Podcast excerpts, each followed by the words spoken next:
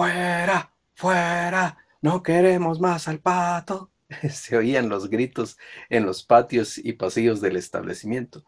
Rápidamente se hicieron rótulos y mantas con consignas, reclamos, y no faltaba por ahí algunos con insultos. La verdad no sé cómo le hicieron, pero de pronto los estudiantes habían tomado las instalaciones del instituto. Nadie puede salir, se oyó el grito. Todos estaremos aquí y nadie saldrá. Y de alguna manera se las arreglaron para que los maestros salieran y nos quedáramos solo estudiantes. Los de nivel diversificado lideraron la revuelta y de paso nos hicieron partícipes a todos los de nivel básico. Nosotros no sabíamos, o al menos yo, de qué trataba el asunto. Solo escuchábamos que había a alguien que le apodaban Pato. No sé si era maestro o el director, pero no lo querían más. Y otras cosas que no teníamos ni idea de qué trataba, pero ahí andábamos también nosotros con el fuera, fuera, no queremos más al pato. Estuvimos allí unos días. Nuestros padres, bondadosa y preocupadamente, nos hacían llegar alimentos y ropa. Lo alcanzaban todo arriba de la malla de la puerta que daba a la calle. Había momentos en el que podíamos salir del establecimiento para ir a ducharnos, pero había que regresar pronto. Obviamente la emoción de estar dentro podía más que la de simplemente quedarnos en casa y no regresar. Así que emocionadamente regresábamos otra vez al establecimiento a seguir con la protesta, que para nosotros era solamente pasar y pasar horas jugando, platicando, contando chistes y retar a partidos de fútbol a, a otras clases. Esa era nuestra gran protesta. Uno de los líderes de la protesta era Brandt por ser de niveles superiores, lo mirábamos con cierta admiración y respeto. Andaba con un grupo siempre y era de los que decidían qué se debía hacer. También entre las chicas resaltaba Gali. Ella también era de las líderes, era alta y delgada y tenía el pelo rubio. No sé si era natural o con tinte. Antes de la protesta, ella y Brandt se hicieron novios. Los mirábamos en los recreos, caminando de la mano o a la salida y darse besos y más cuando ocurrió la protesta. Sin darnos cuenta, el final de la protesta se dio y todo volvió a la normalidad. Yo participé y estuve allí, pero en realidad hasta la fecha no tengo muy claro de qué se perseguía, quién lideraba y qué se obtuvo. Eso me hace pensar un poco en las protestas que constantemente se realizan. Me he dado cuenta que a muchos les pasa lo que a mí. Están allí pero no saben ni por qué, ni para qué, ni de parte de quién. Al siguiente año se comentó lo ocurrido en la protesta, los partidos, los pleitos y las experiencias vividas, y también lo que pasó con Brandt y Gali. ¿Y qué pasó con ellos, pues? Preguntábamos todos atentos a escuchar el chisme. Eh, ah, y voz baja y entrecubriendo la boca se respondía, ella quedó embarazada de Brandt. No, se contestaba con sorpresa.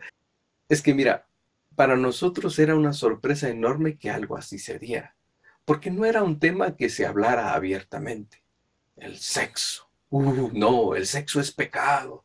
Y más que hubiera sido en el tiempo de la protesta al hacer las cuentas.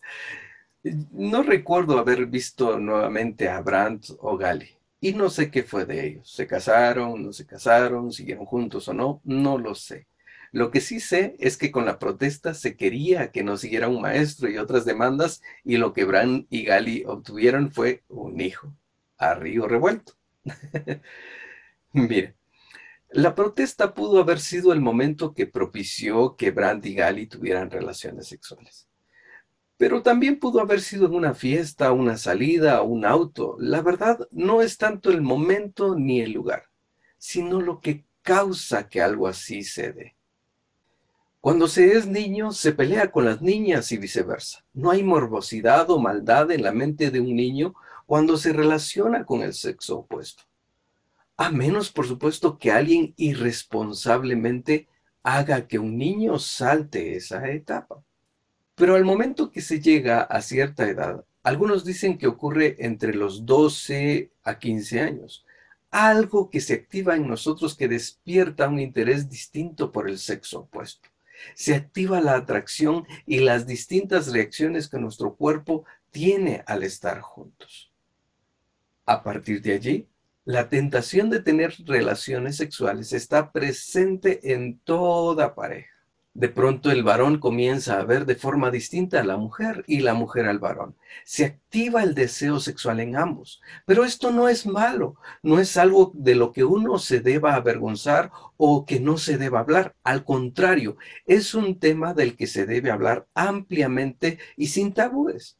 Pero por supuesto no es sencillo de hacer porque hay mucha distorsión, hay confusión, vergüenza y hay desconocimiento del tema. Los jovencitos y jovencitas comienzan a hacer alarde con sus compañeros de que se acostaron con esta o con aquel, y los compañeros inocentes caen en el engaño de aquellos. Otros comienzan a curiosear con ver imágenes de cuerpos desnudos y a hablar con arrogancia de lo que apenas están comenzando a descubrir, su sexualidad. En la actualidad hay un sinnúmero de formas en las que las mentes de los chicos son bombardeados incorrectamente respecto al sexo. El sexo no es malo. El sexo es, entre tantos, uno de los placeres que Dios obsequió al ser humano para que disfrutara y también se multiplicara. Pero, y yo espero que aquí sean donde tus oídos se abran más, el entorno dado para que el hombre y la mujer disfruten sanamente y a plenitud de la sexualidad se llama matrimonio. No protesta, viaje, autos, calle. Matrimonio. ¿Quieres tener relaciones sexuales? Cásate primero. Porque experimentar este placer fuera del matrimonio es ensuciar su propósito y te va a causar incontables problemas y consecuencias. No le hagas caso a la exigencia de tu mente ni tu cuerpo respecto al sexo. Hazle caso a Dios, quien te lo dio. Si tienes luchas en este tema, si estás confundido o confundida, si te han engañado, si te han lastimado, si has sufrido abuso, ya no sufras. Pide ayuda a quien evalúes y consideres que puede orientarte correctamente en este tema. No tengas miedo de hablar de este tema también con tus padres. Al inicio puede ser vergonzoso, pero si hablan civilizadamente, el provecho será grande. Y por supuesto, habla con Dios. ¿Quién mejor que Él para orientarte respecto a su diseño, que eres tú? Habla con Dios. Él no te juzga. Al contrario, quiere ayudarte y guiarte.